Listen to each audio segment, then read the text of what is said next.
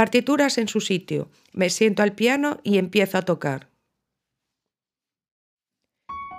Desde muy pequeño me apasionó la música y el piano se convirtió en mi razón de ser.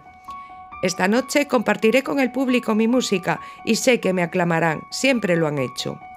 Hace dos noches tuve un sueño. Una mujer bellísima se presentó en mi cuarto.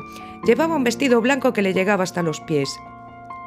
Me preguntó cuál era mi mayor deseo. Le dije sin dudar que quería ser el mejor pianista de todos los tiempos. Entonces me entregó unas partituras, prometiéndome que con ellas no habrá nadie que me pudiera parar. Al levantarme por la mañana, unos papeles cayeron al suelo desde mi cama. Eran aquellas partituras. Esta noche tendré una sorpresa para mi público. Después de leerlas una y otra vez, he de decir que es lo mejor que se haya escrito nunca. Empecé con aquella partitura, a los dos minutos el público había enmudecido, mis dedos se movían solos como si aquella música saliera de dentro de mí. Estaba fascinado, pero algo pasó. La gente se empezó a levantar de sus asientos.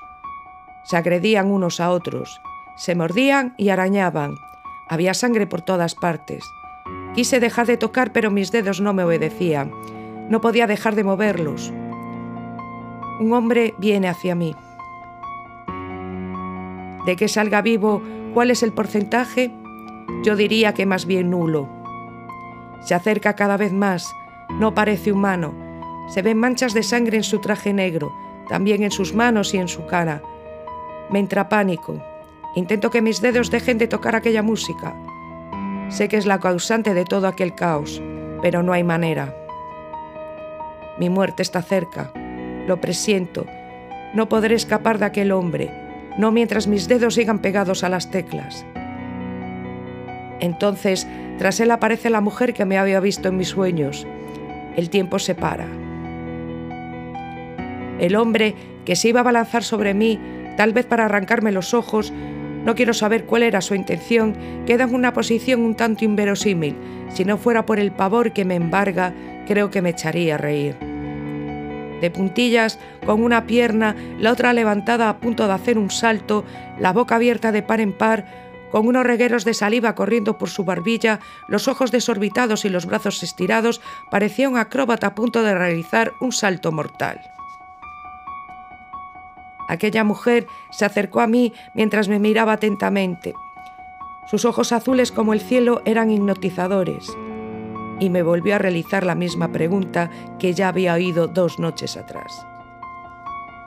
¿Cuál era mi mayor deseo?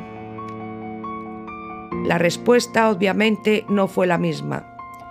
Salir de aquí con vida, le dije. Ella esbozó una sonrisa y me dijo, si mueres hoy, serás reconocido mundialmente por tu música. Si sales con vida, no volverás a tocar el piano jamás. Tus dedos sufrirán daños irreversibles.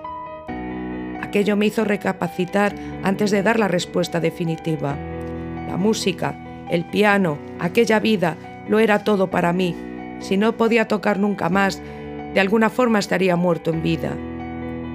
Mi respuesta hizo que el tiempo siguiera corriendo y que aquel hombre me matara.